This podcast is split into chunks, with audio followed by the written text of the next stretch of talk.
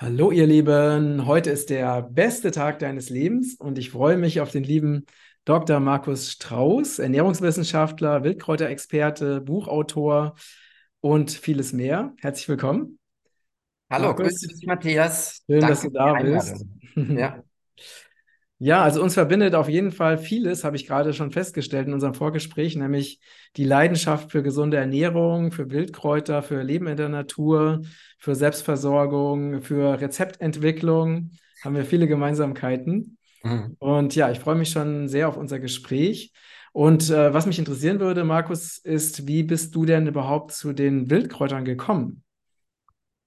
Ja, also im, Grunde genommen mache ich heute das, was ich als kleiner Junge auch schon gerne gemacht habe. Und äh, das finde ich immer wieder, wenn ich das feststelle, eine total äh, ja, bereichernd oder, oder beglückend. Ähm, und ja, also als kleiner Junge, ich bin aufgewachsen am Bodensee.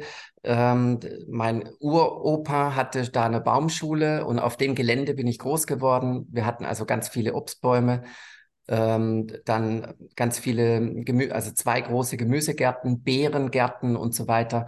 Das waren jetzt alles noch keine Wildpflanzen, aber ich bin in dieses, in dieses, dass man da jeden Tag irgendwas draußen macht und äh, da pflegt, hackt, schneidet, erntet, einmacht, entsteint, dört und so weiter. Damit bin ich aufgewachsen und das hat mir auch als Kind wirklich schon von Anfang an Spaß gemacht. Also es hat mich überhaupt nicht, fand ich nicht schlimm, wenn ich so einen ganzen Berg Zwetschgen entsteinen musste nach der Schule oder so. Mhm. Äh, also von daher ist mir das Thema sowieso ganz nah. Aber ich wusste dann auch als Kind, keine Ahnung, woher ich das genommen habe, dass ich Geografie studieren will. Also als echt Kind mit acht oder so wusste ich das schon. Und das habe ich dann auch einfach gemacht und in Heidelberg. Und ähm, das ist auch mein, mein, mein Lieblingsfach sozusagen immer gewesen in der Schule, habe ich dann verwirklicht und habe mich aber da wieder mit, mit Biologie und Geologie sehr, das waren die Nebenfächer, immer so auf Vegetation. Also was ist, was bietet die Natur als Vegetation und was hat der Mensch dann daraus gemacht? Welche Landnutzungssysteme gibt es oder wie nutzen wir die Natur? Landwirtschaft, Forstwirtschaft natürlich auch äh, so Phänomene, wenn wir es übernutzen, gibt es Bodenerosion etc. Ne? Also äh, das hat mich immer sehr, das fand ich das Spannendste im Ganzen, weil daraus kommt ja unsere Ernährung. Ne? Mhm. Also das Thema, ich habe mich mit Yoga befasst und war auch viel in Asien und so und deswegen auch für meine Forschungsaufenthalte.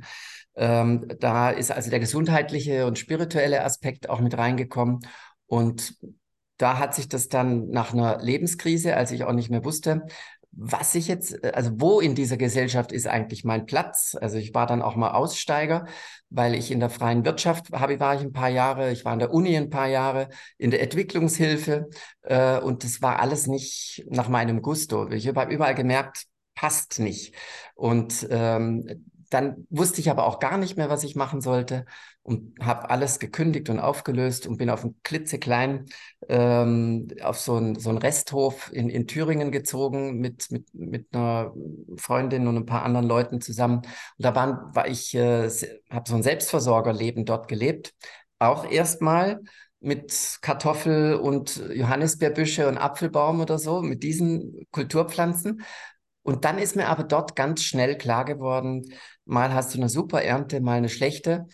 Aber Brennnessel, Girsch, das wuchs einfach Vogelmiere etc., das wuchs tonnenweise auf diesem Grundstück. Und ich habe es am Anfang mit der Sense und Hacke und Spaten und so auch noch bekämpft, bis mir dann klar wurde, Moment mal, äh, das ist ja eine total äh, wertvolle Ressource und das kann man ja auch essen.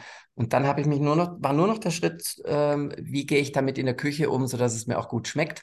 Und und als der Groschen gefallen war, als ich dann in der Literatur nachgeguckt habe und ein bisschen recherchiert, was sind da für Inhaltsstoffe drin, und dann habe ich eben gemerkt, Moment mal, in was für einer verdrehten Welt leben wir denn? Da hast du 10, 20, 30 Mal mehr Inhaltsstoffe drin. Die Natur schenkt es dir. Es wächst jedes Jahr bis Donnerwetter. Ich muss mich nicht kümmern. Ich muss nur ernten. Und beim anderen mühe ich mich ab. Da kommen die Läuse, die Schnecken, die Vögel. Äh, ich muss umgraben, mhm. hacken, Brennnesseljauche ansetzen, etc. pp. Und da dachte ich, oh Gott, Hilfe, falscher Film. Und dann war's, dann hat's klick, klick, klick gemacht. Äh, und dachte, ja, ich gehe als Entwicklungshelfer, wir brauchen die Entwicklungshilfe, wir sind doch völlig von der Bahn abgekommen. Mhm. Und dann ähm, habe ich das ganz systematisch gemacht. Dann habe ich angefangen, Bücher zu schreiben. Dann kam, weil ich mich von Anfang an durch das Baumschulerbe sozusagen und, und das war auch immer meine Leidenschaft mit den Bäumen, habe ich die immer gleich mit einbezogen, also nicht nur Kräuter, sondern eben auch Sträucher und Bäume. Und dann hatte ich, damals war das das allererste Buch, wo es nur um Bäume ging in diesem Bereich. Heute gibt es ja da viele. Aber das war 2008, Köstliches von Waldbäumen. Und dadurch ist das Fernsehen dann damals auf mich aufmerksam geworden. Und dann, dann ging das richtig ab. Dann habe ich ähm, Kooperationen bin ich eingegangen mit der Hochschule oder jetzt mit Grün und Gesund noch für die, für die Ausbildungsprogramme etc. Also das, ich mache es jetzt seit über 20 Jahren hauptberuflich und äh, das ist einfach faszinierend, ähm, was, da, was da draus geworden ist mhm. und was, ähm, was mir von Anfang an auch klar war, dass wir in einer kulturellen Krisenzeit leben und dass ich da einen Mosaikstein der Lösung bieten kann ne, für die Probleme, die mhm. wir heute haben. Mhm. Und das, und da habe ich dann ganz strategisch äh, mich auch verhalten und habe das dann eben mit, mit modernem Design, mit Medien, mit Kooperationen, Büchern, YouTube-Kanal, was man alles mit der Zeit so dazu kam, erschlossen letztendlich. Mhm. Ja. ja, spannend. Ne? Und du hast ja auch einen ganz, einen ganz klaren Schwerpunkt und ein ganz klares Thema, was ja bei mir immer anders war, weil ich bin ja, ich interessiere mich ja auch, bin in sehr viele Bereiche sehr tief reingegangen, aber ich wollte mich nie auf einen Bereich festlegen, weil ich einfach selber so, aber da, hat jeder ja so seinen eigenen Weg oder seine eigene ja. Aufgabe, ne? Aber Wildkräuter liebe ich auch total. Ich habe unzählige verschiedenste Sorten Wildkräuter in riesigen Mengen gesammelt, Pestes daraus gemacht und verschiedenste ja. andere Sachen. Mich an Wildkräutern vergiftet auch. da sind auch einige. Habe ich auch schon mal geschafft, ja. so einige Erfahrungen gesammelt.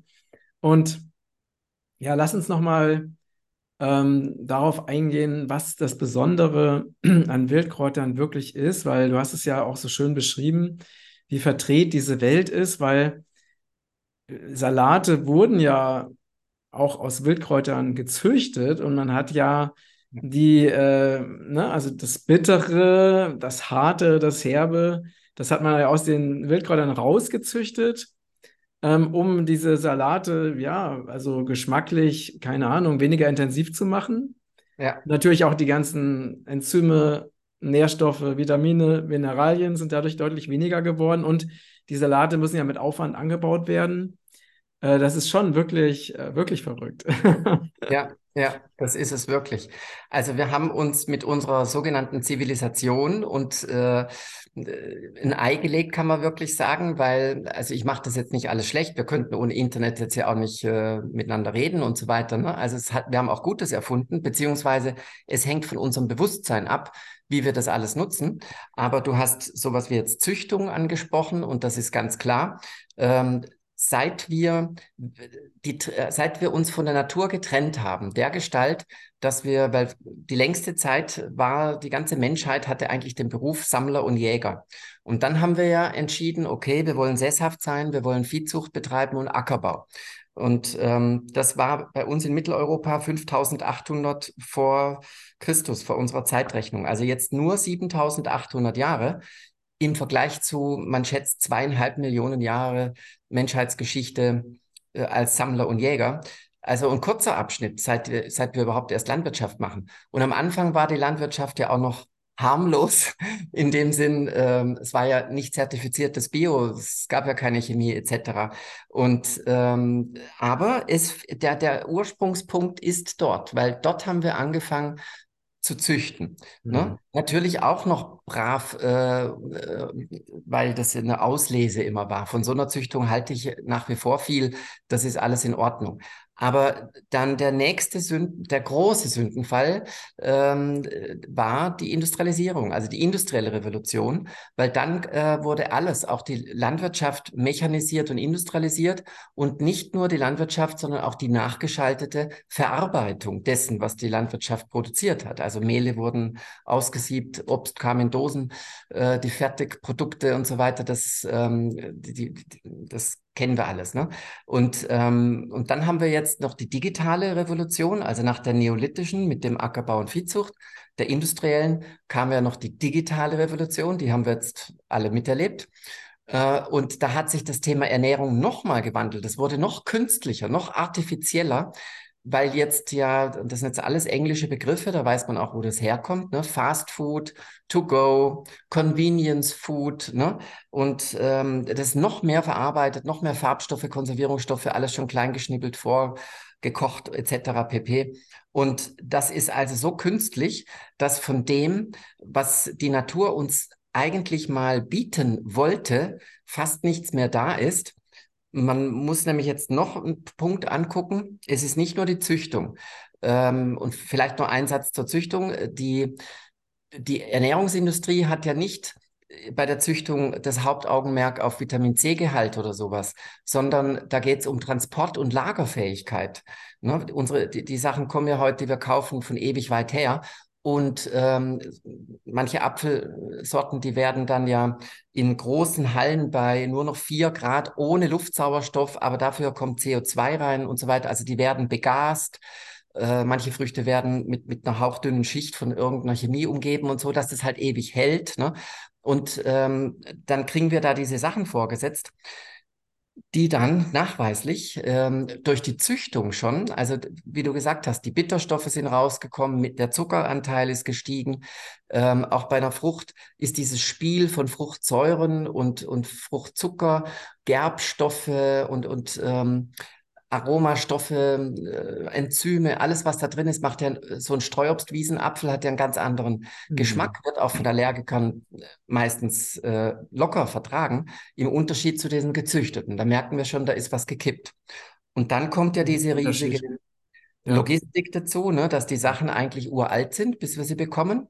Du hast Salate angesprochen. Im, also im, im Sommer haben wir das natürlich hier auch selber von heimischer ähm, Produktion, aber im Winterhalbjahr kommt es aus Sizilien oder Almeria oder irgendwo in Spanien ne, und wird dann dort eben unter Folientunnel und so weiter. Und dann äh, kommt da ein, ein, Migrant, der auch gar keine Toilette und keine Handwaschmöglichkeit hat, weil er ausgebeutet wird. Der erntet das, dann kommt es in eine Schrumpffolie, dann kommt es auf einen LKW, ist äh, ziemlich lang unterwegs, dann kommt es in, in den Laden und dann denken wir, wir kaufen es frisch. Und das auch nochmal zwei, drei, vier Tage im Kühlschrank, weil das haben wir erst, ich habe sie erst am Dienstag gekauft, ist ja am Freitag immer noch neu. Ne? Genau, und wenn man, ne, wenn man jetzt mal auch sich Lebensmittel auch in, äh, unter dem Gesichtspunkt von, von Lebensenergie und Schwingung anschaut, ne? also wie viel ordnende Informationen nehmen wir über die Lebensmittel zu uns, dann kann man sich ja. natürlich vorstellen, was, wie viel Lebensenergie oder wie viel positive, lebensförderliche Informationen in so einem äh, Salat, ne, in so einem Plastiksalat überhaupt noch enthalten sind. Ja. Und ich musste gerade, als du erzählt hast, ne, von den Äpfeln, an eine Situation denken.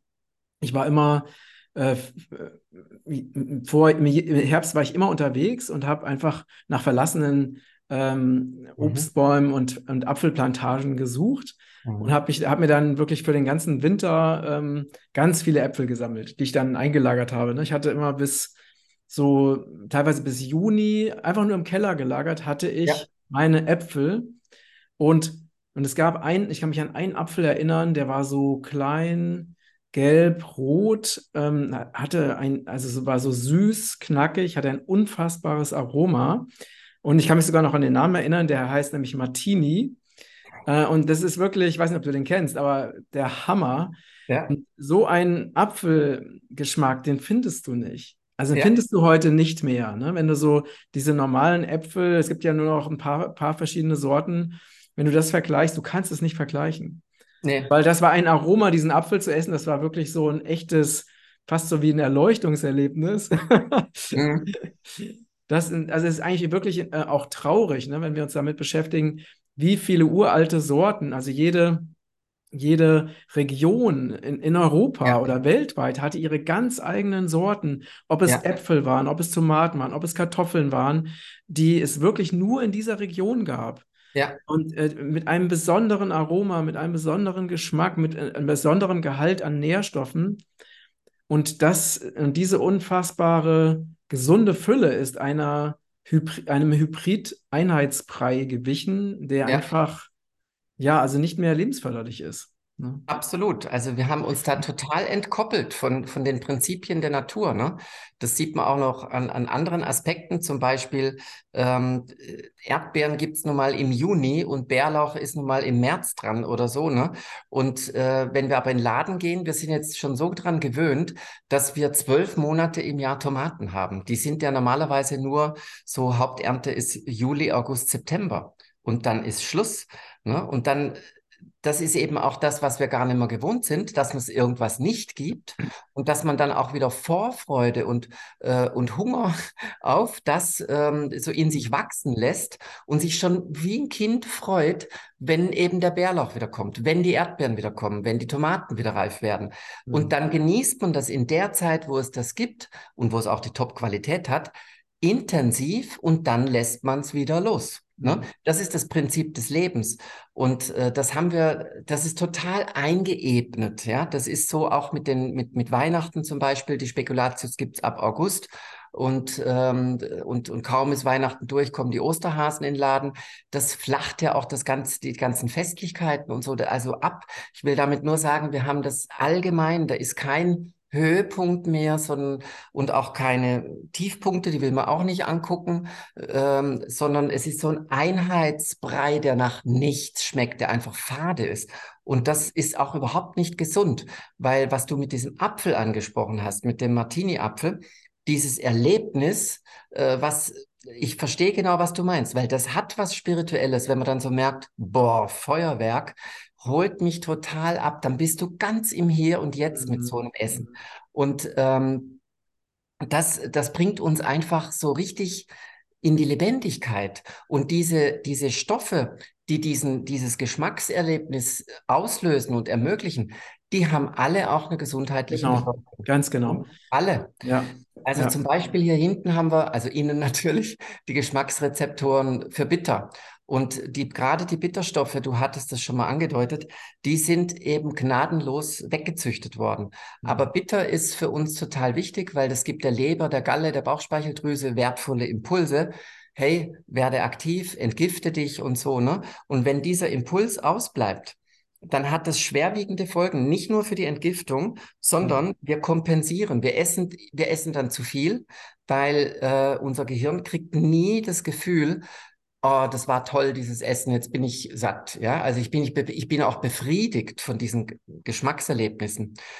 Weil das, weil manche ähm, Geschmackserlebnisse haben nicht stattgefunden und dann mhm. essen, äh, muss, muss nochmal reinbeißen, vielleicht kommt es im nächsten Bissen. Nochmal, nochmal, nochmal, obwohl wir schon eigentlich längst satt sind. Und dann haben wir so viel, ich übertreibe es jetzt auch ein bisschen, Müll in uns. Das muss ja auch alles wieder verstoffwechselt werden. Aber es ist, manchmal äh, kann man wirklich sagen, dass es Müll ist.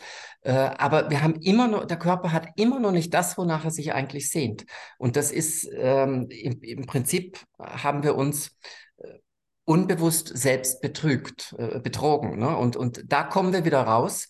Ich sage ja ganz oft auch ähm, Flucht in die Qualität. Ne? Wenn es ums Essen geht, wirklich flüchtet in die Qualität.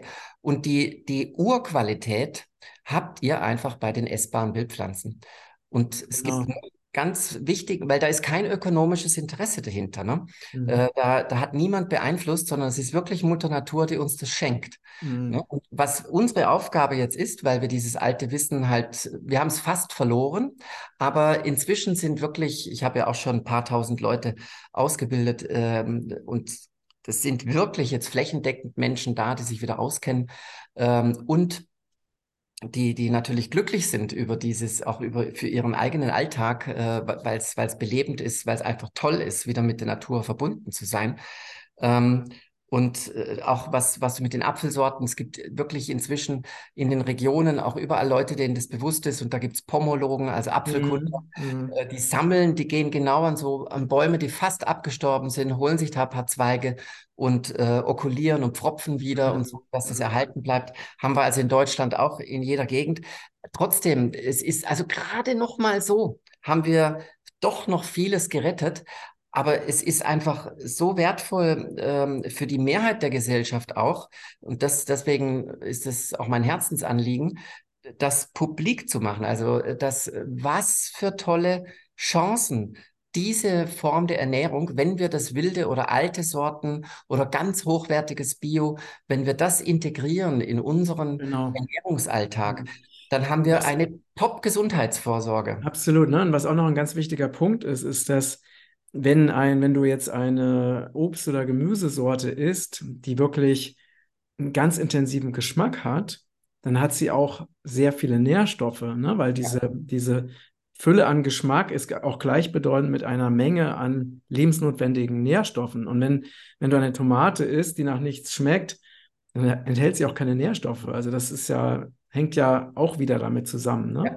Das ja. heißt also, dieses, dieses Geschmackserlebnis ist, hat auch, genau wie du es gesagt hast, auch sehr viel mit Gesundheit zu tun. Absolut, absolut. Hm. Also wir, bei dem Thema Qualität muss man auch immer schauen. Also wenn ich eine Pflanze, äh, wir reden jetzt ja immer über Pflanzen, also die Früchte und die Salate und Kräuter und Gemüse und alles.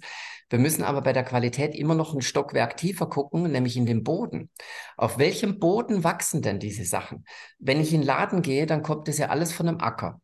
Und ähm, unsere Äcker sind einfach total degradiert. Also dadurch, dass wir da Fungizide, Herbizide etc. drauf sprühen, wird das Bodenleben, also die Fungizide, das, die töten ja Pilze ab. Dann habe ich also keine Pilze mehr im Boden. Das ist aber das, das Normalste der Welt, dass wir sehr viele Pilze im Boden haben, weil alle Pflanzen, die Pflanzen leben nicht alleine, sondern die leben immer in Verbindung mit Mykorrhiza-Pilzen, die ihnen helfen, Wasser und Nährstoffe einzusammeln. Mhm. Oder die dafür da sind, dass organisches Material abgebaut wird, sprich, dass Humus entsteht. Mhm. Jetzt töten wir die ab dann äh, hat der Boden gar nicht mehr die Humusstruktur, kann das Wasser gar nicht mehr gut halten. Die Pflanzen haben keine Partner mehr, die ihnen helfen. Deswegen muss künstlicher Dünger mhm. drauf, der, der, mhm. aber nur die Hauptnährstoffe enthält. Und dann entsteht da so ein Scheingewächs, ja, äh, und das halt Wurzeln hat, damit es der Wind nicht wegweht. Aber äh, ohne Bewässerung, weil die Pilze würden helfen und der hohe Humusgehalt würde auch helfen. Aber das beides haben wir ja weggespritzt. Ähm, dann habe ich ein, schneller ein Trockenheitsproblem. Ich habe die, die Sachen sind dann total künstlich, die sind also super anfällig für Krankheiten. Und dann muss ich das nächste Gift bringen, etc. Ne? Und das hat auch noch, also diese Böden, auf diesen Böden, und das ist so schrecklich, weil in Deutschland ist die Hälfte des Landes ist Agrarnutzfläche und das haben wir, es ist ja, der geringste Teil ist Bio und den Rest haben wir hingeärmelt, kann man so sagen. Das regeneriert sich schon wieder, aber ähm, es ist echt eine Aufgabe. Mhm. Und jetzt im Kontrast dazu, wenn ich jetzt im, äh, einem, auf einer Waldwiese oder Waldwegrand oder so eine verlassene Streuobstwiese, wie du es vorher geschildert hast, oder wenn ich mich entschließe, meinen Garten äh, permakulturell, ökologisch ein bisschen rückverwildern zu lassen, etc., dann habe ich da einen ausgeruhten Boden, wo nicht ein, zwei Mal im Jahr geackert, gespritzt äh, ge und geerntet wird. Gespritzt wird nur öfters, aber wo zweimal im Jahr geerntet wird. Im Wald haben wir, der Wald ist heute bei uns in Mitteleuropa auch fast immer Forst, ist auch, ist mir schon bewusst. Aber da ist die Erntezeit nur einmal in 100 Jahren oder 120 Jahren. Das heißt, es ist schon noch mehr, also der Boden kann auch mal durchatmen. Da finden noch mhm. mehr natürliche Prozesse statt. Und wenn ich dann dort Girsch, Brennnessel, sonst was alles Leckeres hole, eine wilde Kresse oder sowas, dann ähm, hat das eben, das wuchs auf einem reich mineralisierten Boden. Da habe ich dann eben auch sowas wie Selen zum Beispiel tatsächlich die Chance, da nochmal dran zu kommen, weil auf unseren Ackerböden ist es weg. Ja. Und, äh, und auch, auch der Mineralgehalt etc. ist ja in, nachweislich in den ähm, in den äh, Nahrungsmitteln, ich nenne die gar nicht Lebensmittel, äh, Nahrungsmittel, die wir kaufen können, drastisch gesunken über die letzten Jahrzehnte. Und das kann ich eben ausgleichen, indem ich äh, Wildes integriere mhm. aus guten Quellen. Also jetzt nicht die, die Brennnessel am Ackerrand, wo ja dann der, der, der Düngerkörnchen auch noch rausfallen vom Acker, da nicht, sondern wirklich an einem natürlichen Standort. Und dann habe ich Urzeit, Top-Qualität Ne? Und, und das merkt das sagen alle, die da eingestiegen sind in diese Ernährungsform. Ähm, wow, Das ist, das tut mir so gut. Gell? Also wenn ich, ähm, und ich kann das jetzt sowohl roh als auch vegan, als auch gekocht. Man kann das ganze Klavier spielen, jeder wie er es gerne hat. Ähm, das ist nochmal ein anderes Thema. Aber Hauptsache, es erscheint da überhaupt mal in der Küche auf dem Esstisch, mhm. weil dann ähm, wir haben ja alle ein wunderbares, göttliches, selbstregulierendes System in uns. Also der innere Arzt oder die innere Ärztin, die freuen sich, die schreien Hurra, wenn endlich diese, diese Werkzeuge für sie kommen, ja. Das ist wie ein Handwerker ohne Hammer und ohne Schraubenzieher kann er nichts machen, weil nur mit den Fingern geht's nicht. Aber wenn der Körper dann wieder die Mineralien, die Vitamine, die antientzündlichen Stoffe etc. bekommt, und da sind überall viele drin, dann geht der sofort an die Arbeit. Ne? Wenn wir dann noch einigermaßen gucken, dass wir äh, gutes Wasser trinken, dass wir nicht jede Nacht durchmachen, sondern auch schön schlafen, etc. pp, ja, dann kann der richtig gut aufräumen. Und das macht jeder Körper, auch wenn er 80 ist, fängt sofort, wenn er die Gelegenheit hat, damit an. Und das berichten dann auch alle, die sagen, wow, mein Stuhlgang, ja klar, du hast mehr Ballaststoffe gekriegt und äh, meine Blutwerte, äh, meine Zuckerwerte etc. Das, ich bin kein Arzt, ja, ich rede da gar nicht sonst drüber, aber oft ko kommen die Leute auch ganz anonym später und sagen, also seit wir das geändert haben oder integriert, mein Mann muss keinen Blutdrucksenker mehr nehmen. Das, der, der Arzt weiß auch nicht warum, aber es ist, das Thema hat sich aufgelöst. Oder die einen nehmen ab, die anderen nehmen endlich mal zu. Äh, also das, das ist ein Phänomen. Das ist wunderbar und eigentlich ist es total logisch. Ne? Ja, also ich finde, ein Aspekt ist auch noch sehr, sehr wichtig, neben dem, was du gesagt hast, ne, in Bezug auf Enzyme, Mineralien, Spurenelemente, ist ja auch noch die, die Lebensenergie, das heißt die, die ordnende Information. Ja. Ne, also wenn wir die Wildpflanzen essen, dann bekommen wir ja direkte Informationen aus Mutter Erde. Und äh, die, wir kriegen also alle Informationen, die der Körper braucht, um perfekt zu funktionieren. Ja. Und das ist ja, also möglicherweise ist das sogar noch der wichtigste Aspekt, dass wir eben eine perfekt ordnende Information bekommen, im Gegensatz zu all diesen ähm, zerstörenden Inf Informationsfeldern, ne? wie, wie Elektrosmog, wie 5G, wie WLAN, wie äh, Medien und all diese Dinge, Dinge, denen wir, ne, Handy und so weiter, diese ja. Dinge, denen wir ja sehr extrem ausgesetzt sind, sind ja eher ähm, ja, das Gegenteil von Ordnung, sondern eher destruktive Informationen. Und jetzt bekommen wir über die Wildkräuter, über ursprüngliche wilde äh, Pflanzen eben eine, eine Information, die unser System wieder in die, in die göttliche Harmonie bringt. Absolut. In vielerlei Hinsicht. Also das ist ja auch, das ist auch uraltes Wissen. Da hat Pfarrer Kneip schon drüber geredet, über die Ordnung. Ne? Also das, das schimmert durch, was ich vorher gesagt habe, mit der Zyklik in der Natur. Ne? Da, da steckt ja auch Ordnung dahinter. Es ist, oder was, was der Professor Popp schon mit den Biophotonen ja auch rausgefunden hat und so. Also da gibt es inzwischen ja auch ganz äh, eindeutig, also das ist kein spiritueller Hokuspokus, das ist, das ist valide. Ja, und das ist, das merkt man auch. Ne? Also es geht auf einer anderen Ebene, geht es wirklich darum, gerade in dieser heutigen Zeit, dass wir, ich nenne es jetzt mal diesen Sündenfall, ja, äh, der Trennung von der Natur, dass wir das jetzt wieder lernen, dass wir äh, uns wieder rückverbinden mit der Natur. Nichts anderes heißt Religio ist auch Rückverbindung, wenn man das direkt mhm. übersetzt. Ne? Und wir haben uns, wir sind in eine Hybris reingegangen. Ne? Das war ja auch alles sehr männlich betont, sehr rational ähm, und haben, haben über, ja, also zumindest mal wollte gerade sagen, Jahrtausende lang und ganz stark seit der Renaissance die Natur als etwas Verbesserungswürdiges oder als das Wilde war immer, ein Fluss muss korrigiert werden, äh, etc. Ne? Also und, und, und das muss alles gezüchtet werden und das muss beschnitten werden, etc. Also Natur war immer etwas, wo der Mensch ähm, korrigieren muss, verbessern muss. Und heute erkennen wir, äh, wo wir jetzt auch drunter leiden unter dieser Einstellung, ähm, manchmal diffus und manchen wird es bewusst, wie wichtig es ist, sich wieder der Natur zuzuwenden, ähm, äh, haben wir die ganz große Chance, eben, und was gibt es, was gibt es ähm, Direkteres, äh, um in Verbindung zu gehen mit der Natur, als sie zu essen, ja, als, als zu lernen, äh, mhm. was kann ich essen und was ist also gut, was schmeckt gut, was ist giftig, was ist ähm, so lala. Es gibt ja auch ganz viele Pflanzen, die schmecken einfach nicht, sind aber auch nicht giftig. Also da, das muss man ein bisschen auseinanderhalten können. Aber dann hat man die Wahnsinnschance, äh, wieder in ein ganz enges, inniges Verhältnis zu kommen. Das ist eine Ebene, die läuft dann äh, automatisch ab, war bei mir auch so. Ich habe mich auch erstmal so ganz, bin ja Naturwissenschaftler, auch erstmal so rational den Pflanzen wieder genähert. Und das ist auch eine Ebene, die okay ist, weil ich muss ja auch erkennen, äh, also ich muss ja Bestimmungsübungen äh, machen und, und dann sicher erkennen können.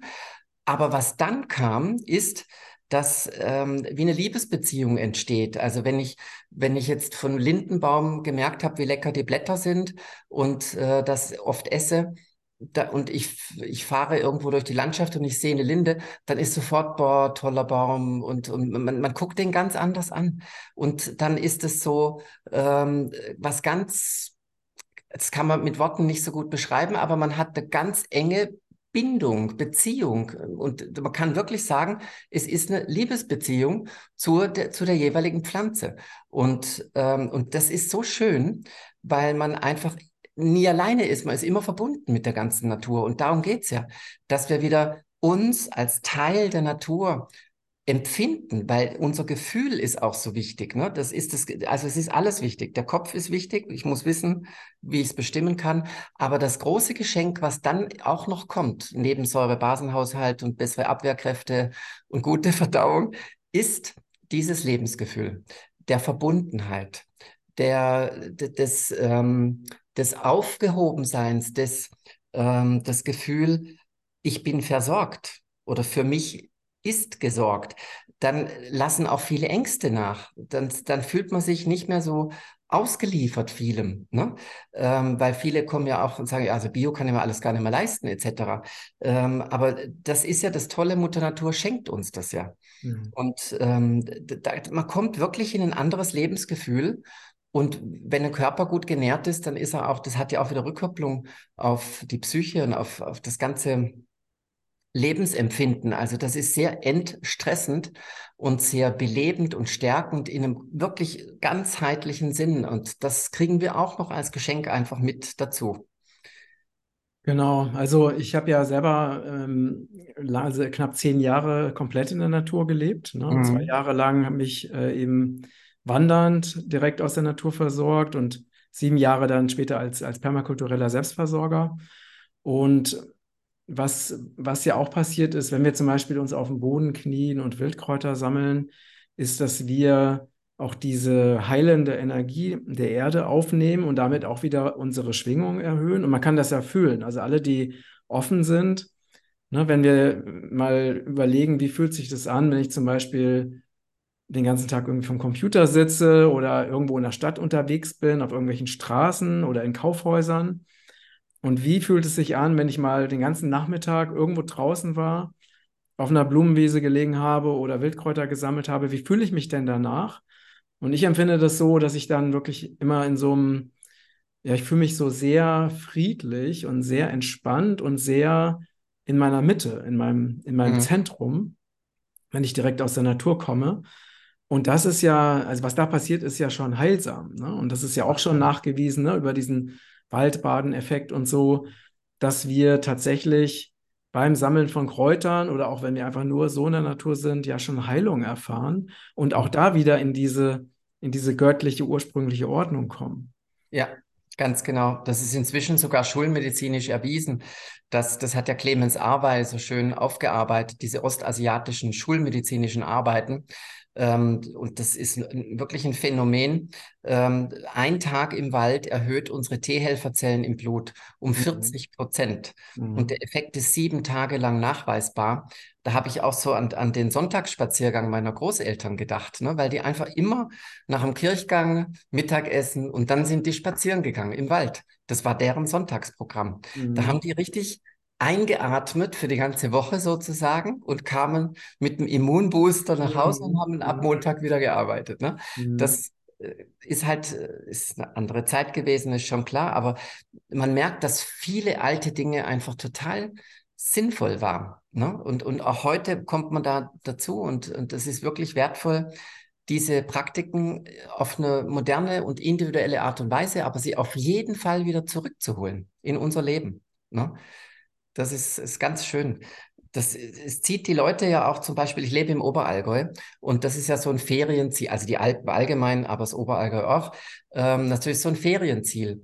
Die anderen fahren gerne ans Meer. Warum ist das mit Gebirge und Meer so? Weil das noch die letzten Urlandschaften sind. Klar haben wir die überall Skilift hingebaut etc. Mhm. und auch Deiche am Meer und so, aber trotzdem ist das Meer, das äh, reißt ja auch immer wieder mal was weg von der Insel und so. Also das ist einfach, das, das kriegen wir nie in den Griff, genauso nicht wie das Hochgebirge.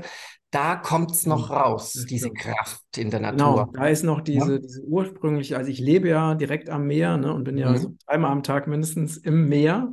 Mhm, äh, und das ist wirklich diese, das ist diese ursprüngliche Lebensenergie, genau wie du sagst, ne? weil das Meerwasser, das äh, ist ja, also gut, es gibt auch ein paar Regionen, wo man auch versucht hat, da irgendwas zu manipulieren oder zu machen oder irgendwelche Windkrafträder reinzubauen oder so. Aber in der Regel ist das wirklich noch die Küste, das Meer, das ist so, wie es vor Millionen von Jahren auch schon war. Du bist wirklich in dieser Urenergie, ne? Und genau in den Bergen, ne, die ganzen Hänge, das kann man nicht so gut kultivieren, kann man mhm. nicht maschinell bewirtschaften. Auch da hast du noch viel mehr diese ursprüngliche Lebensenergie. Und das ist das, was wir brauchen und wonach sich die Menschen auch sehnen, ähm, weil du findest es halt in so einer Kulturlandschaft mit Monokultur und riesigen Feldern und so, ne? Oder Wiesen, wo halt keine Wildkräuter mehr wachsen, weil sie überdüngt sind. Da findest du das nicht. Du kriegst ja. diese Lebensenergie da einfach nicht. Ne? Und genau über die Wildpflanzen kriegst du ja auch diese ursprüngliche Wildheit, diese Lebenskraft. Äh, und, ähm, und deswegen zieht es die Menschen dahin, auch wenn sie es vielleicht gar nicht unbedingt bewusst tun. Ja, das ist das Unbewusste, unsere Seele und so weiter, die, die wissen genau, was für uns gut ist. Und deswegen, und das drückt sich darin aus, dass die Menschen im Urlaub eben gerne ans Meer oder ins Gebirge fahren dass man auch gerne in den Wald geht. Ne? Also ähm, sowas. Und wenn man das jetzt noch verbindet mit, mit dem Sammeln von essbaren Wildpflanzen, dann, und das äh, eben ist mein Aufruf oder mein Wunsch oder ähm, ich hoffe, ich kann euch dazu motivieren, dass ihr da ein Stück Wildheit in euer Leben reinholt, weil das ist einfach auf allen Ebenen des Daseins, wie wir es jetzt gerade beschrieben haben, belebend und gesundend. Ne? Und es macht einfach Spaß. Also das ist keine Arbeit in dem Sinn, weil manche sagen jetzt bestimmt auch, ja, ich lebe mit in der Stadt oder wann soll ich denn das noch machen? Das geht mir auch oft so, weil ich es auch nicht morgens Sonnengröße, Öl ziehen, äh, abends noch ein Salzfußbad oder sonst was. Äh, ich habe das alles schon gemacht, aber ich, ich kann das auch nicht alles in einem Tag. Äh, wann denn alles, ne? Äh, und, und Gärtnern und Kochen und so, ne? Ähm, aber da, es gibt wirklich, also Ernährung ist nochmal ein sehr wichtiger Punkt und das kann man mit, ähm, auch wenn man nur zweimal die Woche sammeln geht, einmal am Wochenende, wenn man eh, ist ja eh eine Empfehlung, an die frische Luft und in die Natur zu gehen, dann kann man ja auch nebenher sammeln. Und dann würde es genügen, vielleicht kann man das integrieren auf dem Weg zur Arbeit mhm. oder von der mhm. Arbeit. Ja. Ähm, man muss halt seine Heimat äh, nochmal mit neuen Augen angucken. Ne? Wenn man jetzt die Pflanzen lernt, dass man dann guckt, wo wächst es eigentlich bei mir? Oder dass man sich überlegt, ich habe manches auch auf dem Balkon.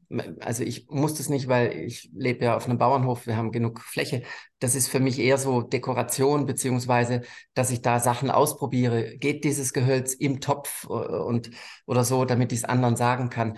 Aber auf dem Balkon kann man schon einiges machen. Man kann seinen Garten. Und das ist wirklich eine tolle Sache, wenn man den Garten um, also so äh, ein bisschen rückverwildern lässt oder das ein bisschen anleitet oder manche künstlichen Pflanzen eben rausnimmt und dafür eine Wildfruchthecke oder auch mal ein Wildgemüsebeet zulässt, ja, statt das zu jäten, das kommt meistens freiwillig von, von alleine.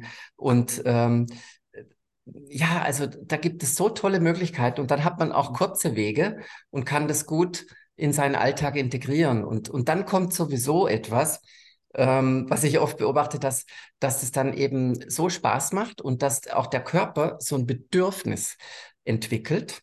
Also, äh, also dass es dann ein, ein, Selbstläufer wird. Und dann ist es einfach wie ein schönes Hobby oder sowas. Ne? Ja, ja. Ich musste gerade mich an eine Situation erinnern, ähm, als ich ein kleiner Junge war. Also meine Eltern, die hatten immer große, große Gemüsegärten. Also weil die haben auch ähm, Selbstversorgung gemacht, weitestgehend. Mhm. Und ich habe dann auch als kleiner Junge ähm, so ein Stück Garten bekommen. Also die haben praktisch ein Beet äh, frisch gemacht, ne? Und ähm, dann habe ich eben mein eigenes Stück bekommen und habe da dann einfach ähm, die Wildkräuter wachsen lassen und dann die Wildkräuter, also ohne dass ich es damals wusste, ich wusste ja nicht, was Wildkräuter sind, ich war, glaube ich, vier Jahre alt oder so. Und aber was davon selber ähm, meistens gekommen ist, auf meinem kleinen Beet war halt Gartenmelde. Ja, ich habe ja. halt diese, diese Melde, habe ich da mich um die gekümmert. Ne? Ich wusste aber damals auch noch nicht, dass man die essen kann. Meine Eltern wussten es auch nicht. Aber zumindest habe ich, ohne es zu wissen, schon auf dem, ne, auf dem, im normalen Garten schon Wildkräuter kultiviert. Ja, Also ist mir toll. jetzt gerade diese Erinnerung zurückgekommen. Ne? Ja, Ja. super. Ja, Mhm. dann, da hat sich einfach was in dir ähm, gemeldet, wa- was archaisches Wissen ist. Ne? Dass, dass, dass du wusstest, diese Pflanzen sind wertvoll und auch schön. Also wenn man die dann betrachtet, die Genau. sind ja, die sind ja auch schön. Auch den Aspekt gibt's Ja. noch. Ja. Und auch der ist nährend. Ne? Also äh, manches äh, ist einfach durchs Betrachten und durch, äh, durch das Lieben ähm, wird's auch zu was Nährendem. Mhm. Mhm. Ja. Ja, sehr, sehr schön. Also, Ja, lieber Markus, du hast uns äh, richtig, richtig Lust gemacht auf äh, rausgehen, Wildkräuter sammeln, diese Wildkräuter auch dann ähm, verwenden. Und es gibt so viele Möglichkeiten, ne? Als, als Pestos oder einfach übers Essen drüber schneiden oder Salate daraus machen. ja, Äh, es gibt so, so viele tolle Möglichkeiten. Und ähm, das verlinken wir natürlich alles, auch das, was du so anbietest, an breitem Wissen, an Ideen, an Rezepten. Ja, Und äh, ja, vielen Dank, dass du uns gerne. äh, mit deiner Begeisterung ja hoffentlich wirklich viele, viele von euch eben angesteckt hast. Ja, ich habe auch noch ein kleines Geschenk mitgebracht, ah, also so ein Rezepte, äh, PDF, das könnt ihr euch, also machen wir auch einen Link unten rein, dann könnt ihr euch das runterladen. super. Und ja, also das ähm, würde mich sehr freuen, wenn einfach wieder ein paar Leute darauf aufmerksam wurden, auf die essbaren Wildpflanzen, auf die Natur, auf die Verbindung mit der Natur. Mhm. Und dass ich dazu heute Gelegenheit hatte, äh, indem ich mit dir sprechen konnte, dafür auch an dich herzlichen Dank. Ja, vielen, vielen Dank dafür, dass du das geteilt hast. Ja, ähm, ihr könnt gerne auch unter generell unter die Beschreibung schauen. Da haben wir viele interessante Tipps und Links für eine bessere Gesundheit und ein noch erfüllteres Leben. Und wenn euch dieser Beitrag gefallen hat, dann teilt ihn gerne auf allen Kanälen. Danke, lieber Markus. Viel Spaß weiterhin beim Verbreiten des alten, neuen Wissens und alles, alles Liebe. Danke. Danke, das wünsche ich dir auch, Matthias. Ne? Danke, Markus. Dankeschön. Ja, Danke. ciao. Ciao.